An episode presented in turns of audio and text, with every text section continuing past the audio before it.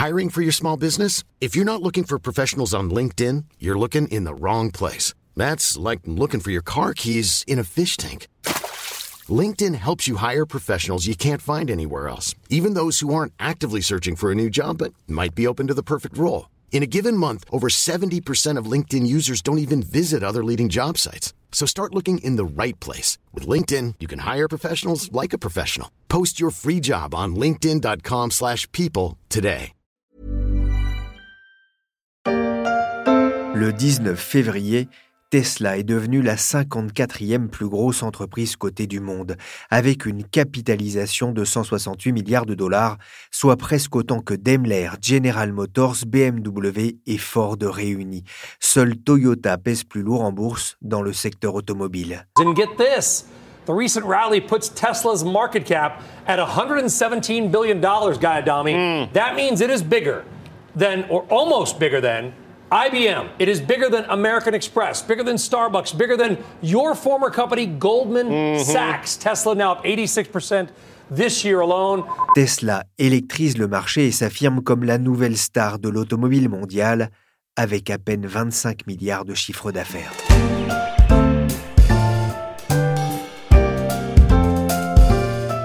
Je suis Pierrick Fay, vous écoutez La Story, le podcast d'actualité des échos, et on va essayer de comprendre comment ce nouveau venu dans une industrie centenaire est parvenu à conquérir les investisseurs.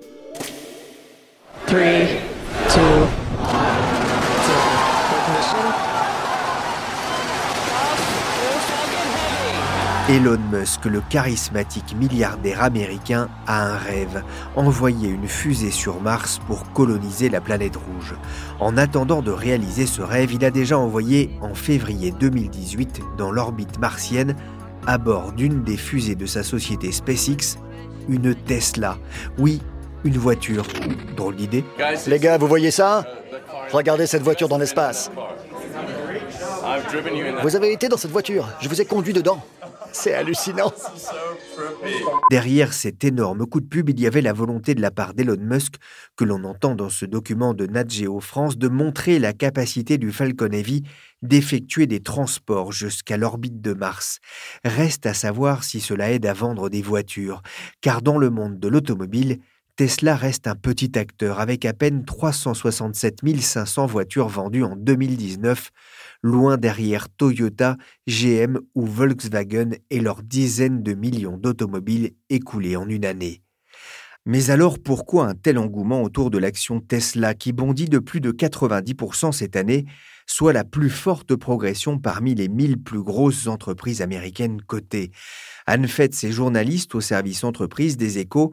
Elle suit le secteur automobile et en particulier le très médiatique Tesla, né dans la Silicon Valley, loin de Détroit, et dans la plus pure tradition des entreprises technologiques américaines. Tesla est né il y a 17 ans dans un petit garage de Californie et aujourd'hui c'est le seul nouveau constructeur euh, aux États-Unis depuis euh, le début du XXe siècle. Donc c'est un succès assez remarquable. Pendant des années, euh, les constructeurs auto traditionnels ont un peu ricané en disant ça marchera jamais. Et l'auto c'est un métier, il y a un vrai savoir-faire industriel, logistique. Et puis en fait Tesla est toujours là 17 ans après. Alors ils n'ont toujours pas gagné un centime, en tout cas sur une année entière. Ils vendent moins de 400 000 voitures par an, mais quand même, ils sont toujours là et ça va de mieux en mieux. Ils sont installés effectivement dans le paysage automobile américain, euh, sans être à Détroit d'ailleurs, euh, le, coin historique de l'automobile américaine.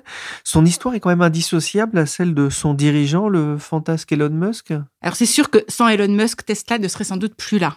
Alors c'est pas lui qui a créé l'entreprise, hein, c'est Martin Ebrard en 2003, mais Elon Musk est arrivé euh, en 2004 avec du financement pour l'entreprise.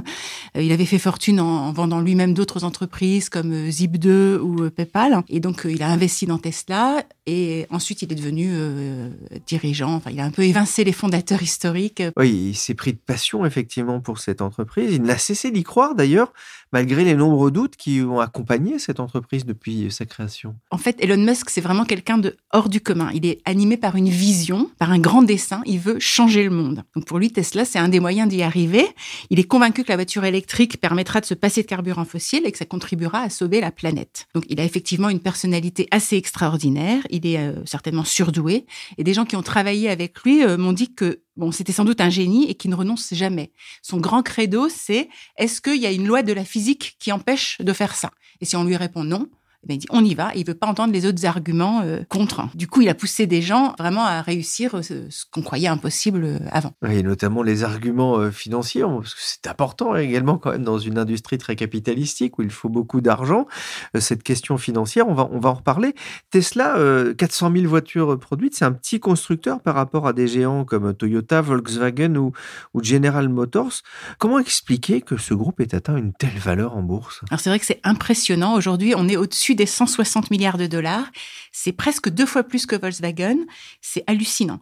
Alors, ça n'a pas toujours été le cas. Hein. Il y a eu une grande traversée du désert. Pendant toute l'année 2018, par exemple, il n'arrivait pas à produire ses voitures. Après, il a réussi à les produire, mais il n'arrivait pas à les livrer. Donc, il y avait toujours cette grande question chez les experts. Est-ce qu'ils vont survivre? Est-ce qu'ils vont réussir à être rentables un jour durablement? Donc il y a plein de gens qui pensaient qu'ils allaient finir par faire faillite, des analystes ou même des anciens dirigeants du secteur. Et puis tout à coup, la situation s'est retournée avec toute une série de bonnes nouvelles. En fin d'année dernière, donc déjà ils ont réussi à dégager un profit au troisième trimestre, puis au quatrième trimestre. Deux profits de suite, c'était jamais arrivé. Hein, non, c'était jamais arrivé, non. Ensuite, il y a l'usine chinoise qui a réussi à démarrer euh, plus vite que prévu. Donc ça, c'était aussi une bonne surprise. Et hop, là, le cours s'est mis à flamber.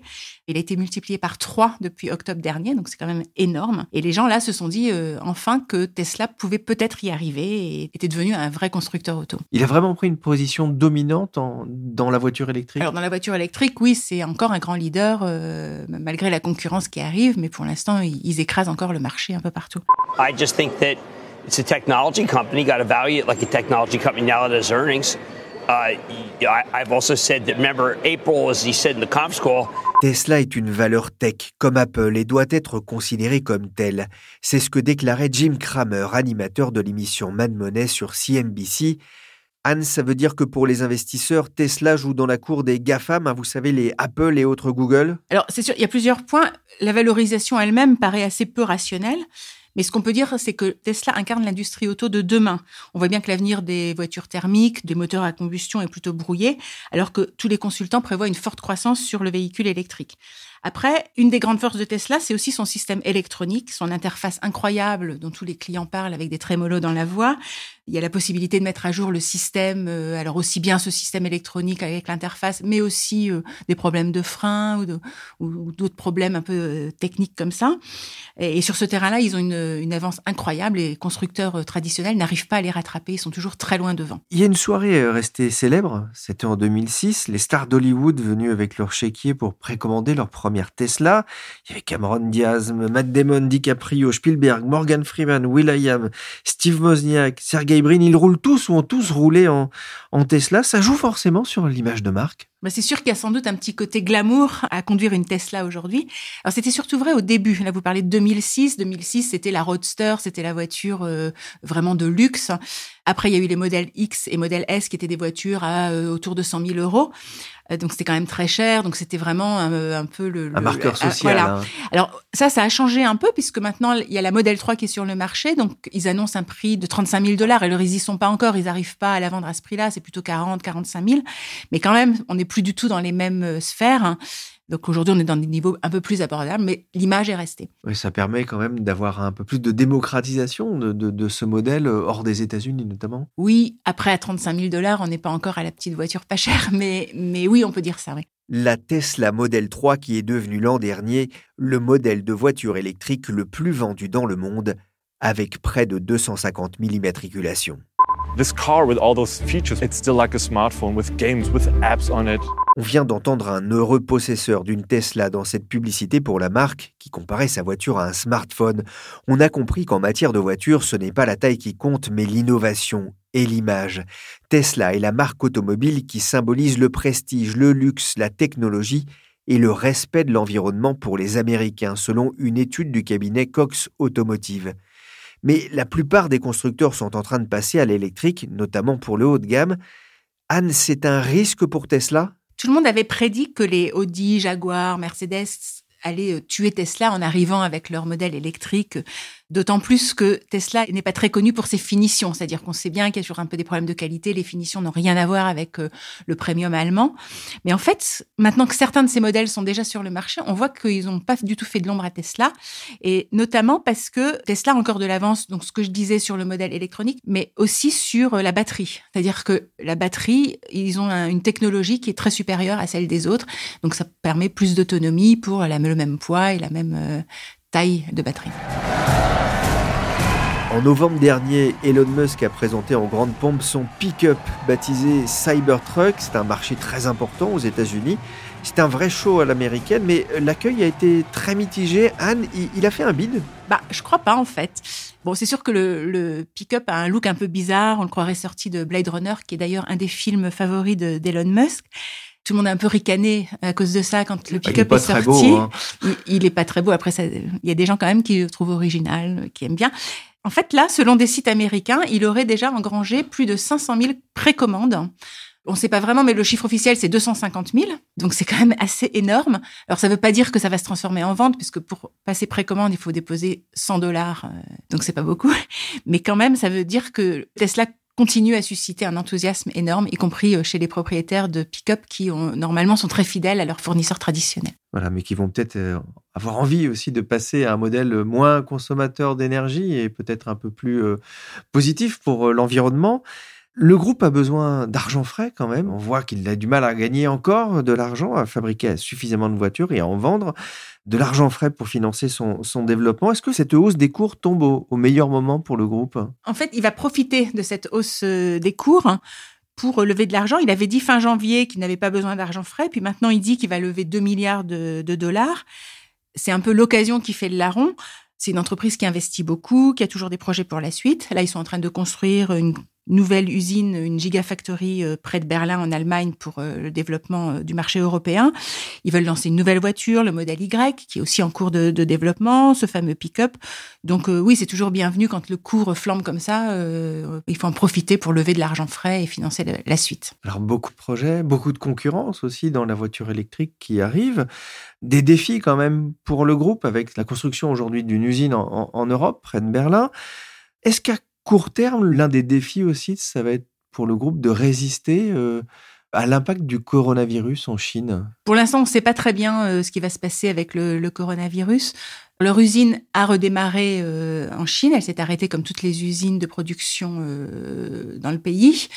Après, on ne sait pas ce il y aura sans doute un impact sur les ventes. Pour l'instant, les Chinois n'achètent plus de voitures. Le marché s'est complètement écroulé en janvier. on prévoit pour l'instant une baisse de 10% sur le premier semestre ce qui est énorme, mais ça pourrait être bien pire si euh, l'épidémie ne s'arrête pas. Donc ça, c'est vraiment, oui, un risque euh, potentiel pour le groupe, comme pour tous les constructeurs automobiles d'ailleurs.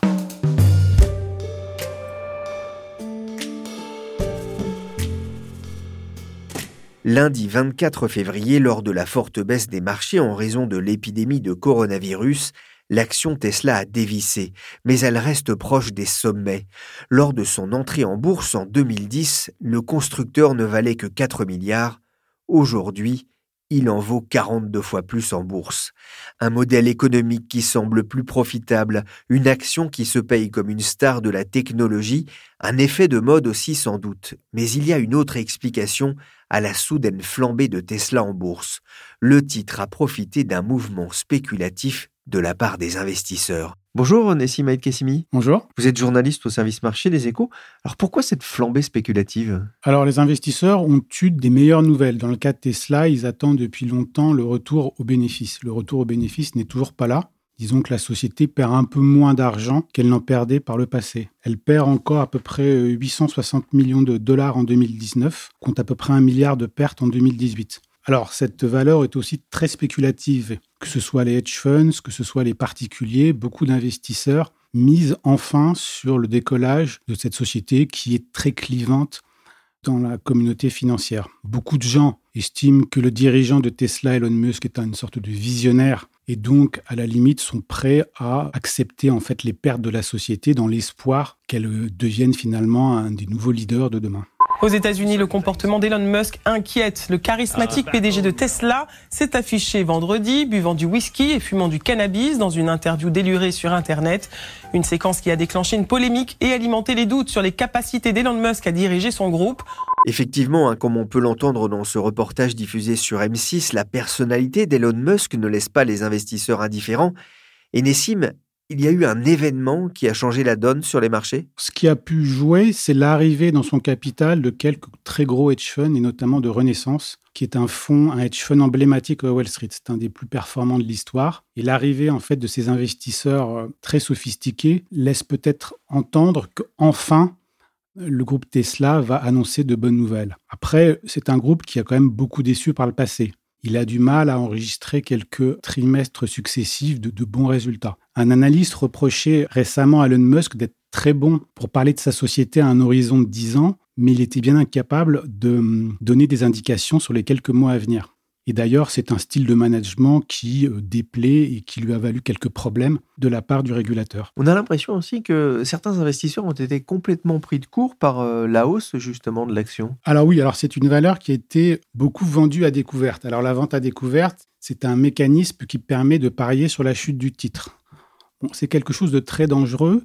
Et donc, quand il y a un emballement spéculatif et que la valeur s'envole, évidemment, les vendeurs à découvert sont contraints de se racheter en catastrophe parce que sinon ils enregistrent des pertes considérables. Comment ça fonctionne le mécanisme de la vente à découvert? Alors la vente à découvert, le vendeur à découvert doit d'abord emprunter les titres. Il les emprunte d'ailleurs souvent à des taux assez importants. Il les vend et après il espère les racheter plus bas. S'il les rachète plus bas, il fait un profit. S'il les rachète plus haut, bien évidemment, ce sont des pertes. Alors, comme c'est une société très clivante, beaucoup se disaient le cours monte très vite, donc la chute n'en sera que plus forte. Donc ils ont parié sur ce mouvement-là, ils se sont bien évidemment trompés et ils ont pour certains enregistré des pertes absolument considérables. Oui, il y, a vraiment beaucoup de, fonds qui ont perdu gros? Oui, alors il y a quelques fonds, il y a des fonds notamment en Amérique latine, il y a quelques fonds aux États-Unis notamment, et puis aussi il y a des particuliers qui euh, s'amusent à, comme on dit, shorter la valeur.